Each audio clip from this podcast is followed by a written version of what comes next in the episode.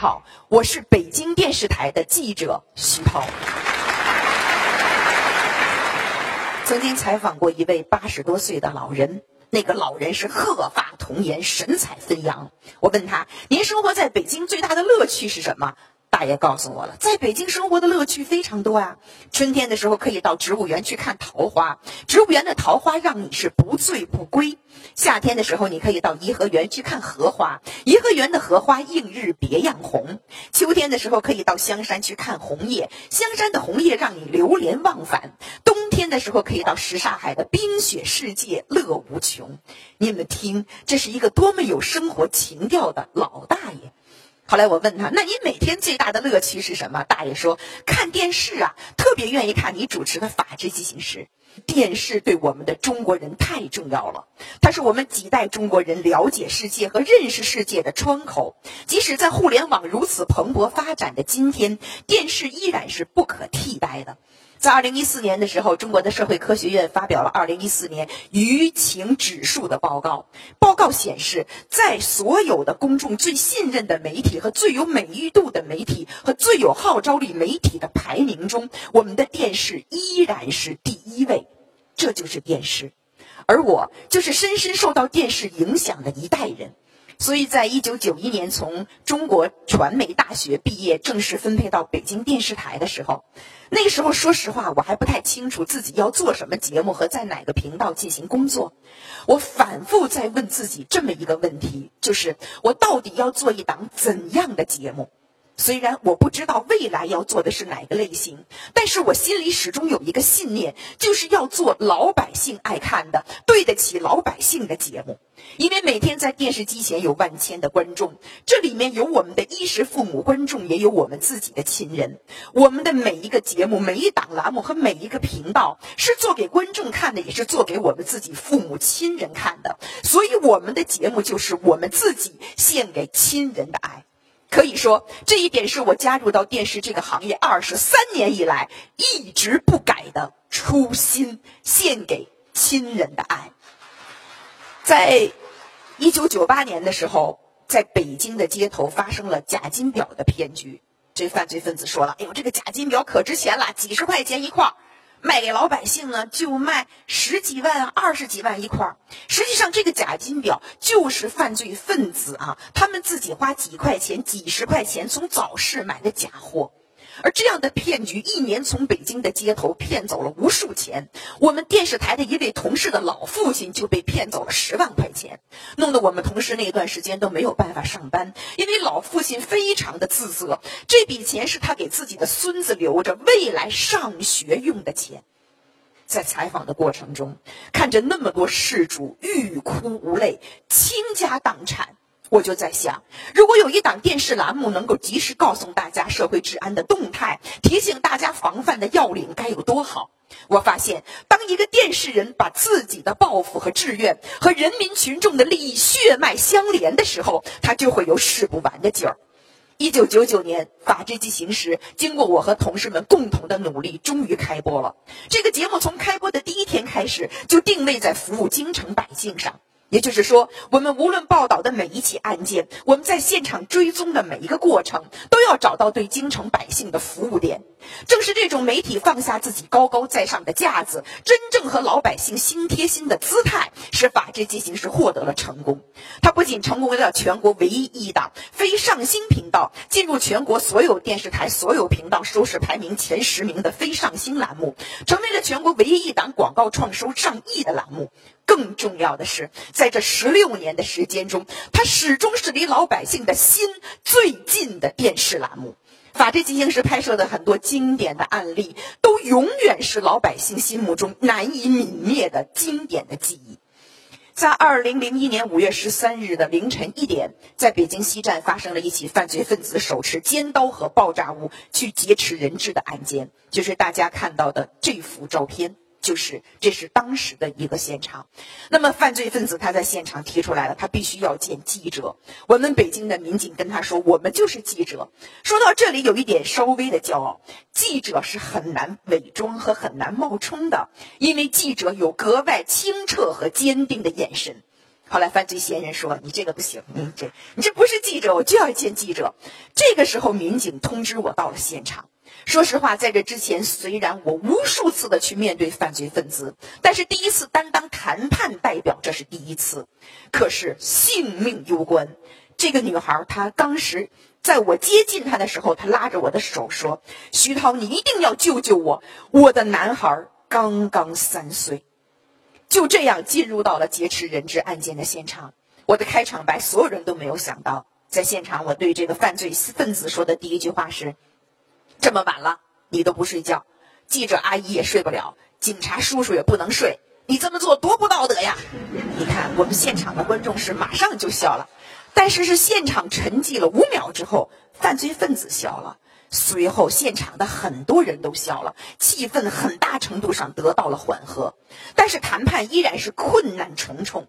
在劫持人质进行到第五个小时的时候，我跟这个犯罪分子说：“我说你看我长得比你劫持这个女孩好看多了，你用我来当人质吧。”犯罪分子的眼睛立刻睁大了。一方面，他承认我长得比这个女孩好看；可是另外一方面，他非常认真的说：“不行，你太狡猾了，你骗了我一个晚上。”在劫持人质进行第九个小时的时候，这个犯罪分子突然问我：“徐涛，外面是什么情况？民警是不是非常多？”和这个犯罪分子在打交道一晚上的过程中，我深深的感觉到，这个人是一个偏执狂。你说左，他一定说右；你说上，他一定说下；你说北，他一定要说东。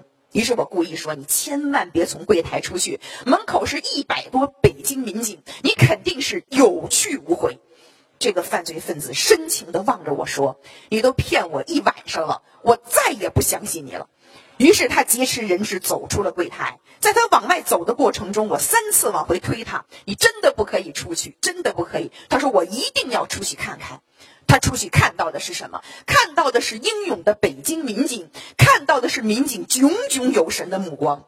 他胆怯了，想往回走，但是北京民警哪会再给他这样的机会？随着特警张谢平的一声大吼，这个犯罪分子被擒获，人质被安全获救。我们再看看这起案件的现场。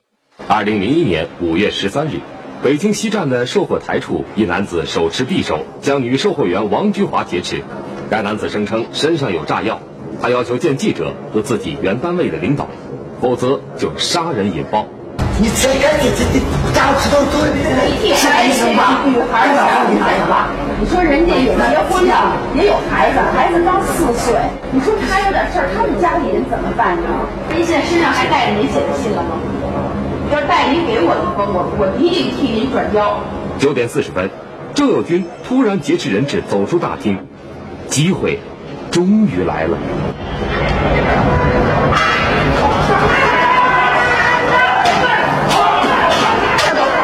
零零一年五月十三日上午九点五十分，犯罪嫌疑人郑友军被制服，人质王菊华被安全解救。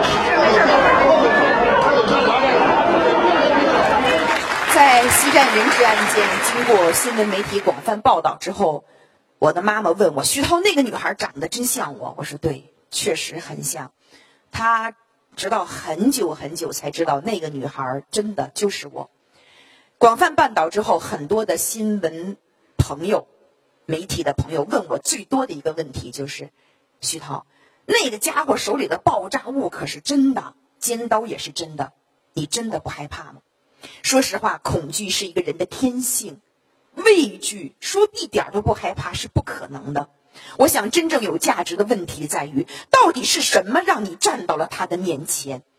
而其实这么多年法制记者的经历，已经使我从一个报道者变成了平安北京建设的参与者。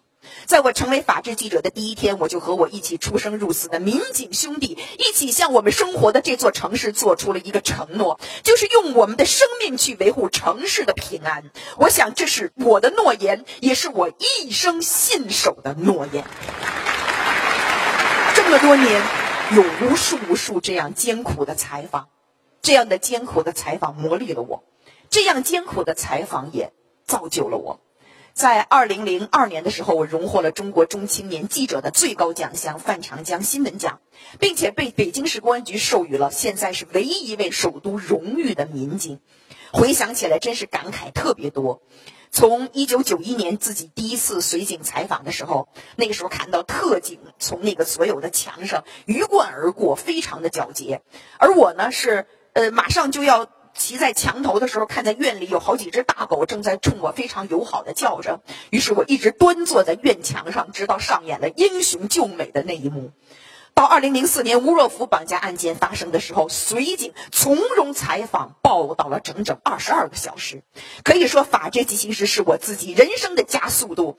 可以说，《法制进行时》的工作经历是我到目前为止最蓬勃、最想念、最沉浸的记者生涯。我永远最爱那一段时光。很小的时候，我们都有一个愿望，就是电视能不能暂停。暂停多好啊！自己上完学玩完了回来之后还可以接着看。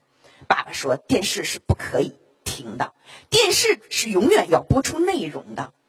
的的确确，现在的电视技术已经日新月异了，随时观看和反复观看已经变成了一种现实。但是电视创新的脚步真的不可以停止。正是电视的创新引发了电视的迅猛发展，也是电视的创新把我从一名记者推向了更加广阔的舞台。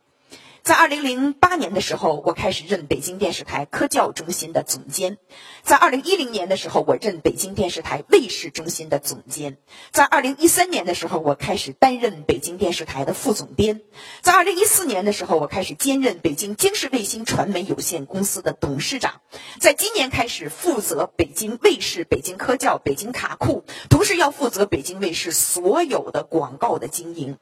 而在这一切的过程中，这五年也是中国省级卫视发展最迅猛的五年。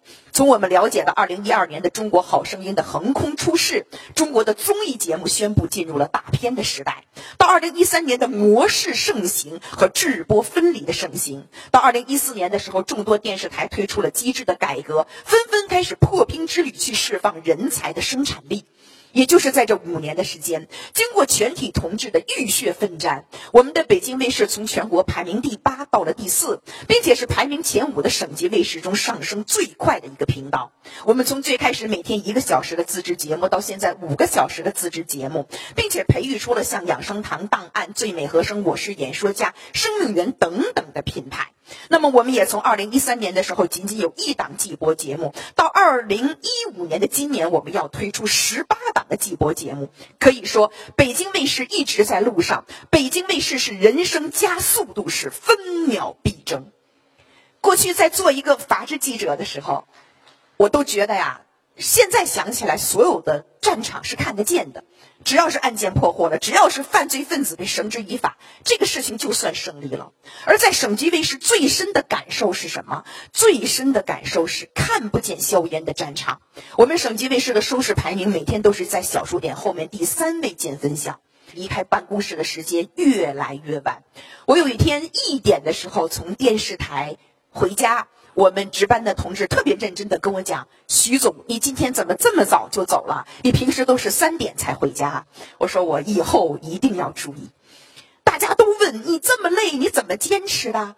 其实我最愿意做的一件事情是什么？就是在我的办公室，因为我的办公室可以俯瞰到长安街，从车水马龙到霓虹闪烁，到大街上空无一人，我就会想起我和民警一起的日日夜夜。那时候我们一起蹲点，我们一起守候。我问过民警：“你们最大的幸福是什么？”民警说：“看到北京城的万盏灯火在一盏盏的熄灭，看到这座城市在他们的保护中安静的睡去，这是他们最大的幸福。”而什么是我们电视人最大的幸福？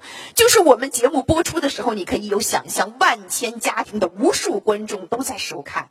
他们能够感受到你在做这档节目里所有的感受，他们能够欢笑，能够流热泪，能够感动，能够收获。可以说，这样的感同身受是我们每个电视人最大的幸福。这是我们电视人对自己职业的痴心，也是一份我们永远持之以恒、不变的电视信仰。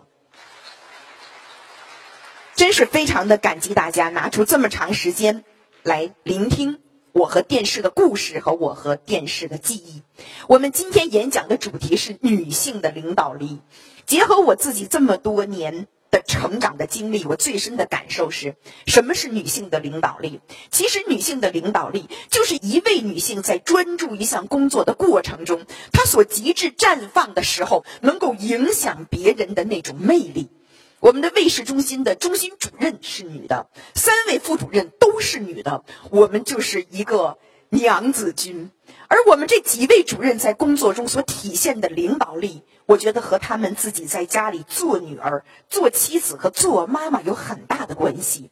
通过他们身上，我认识到了什么是女性的领导领导力，就是有像孕育生命时那样的细心，像迎接生命时那样的坚强，还有像抚育生命时那样的美丽。而所有这样凝结在一起，就是我们的女性的引导力，也是我们女性的魅力，就是至刚至柔，就是尽善尽美。非常的感激大家。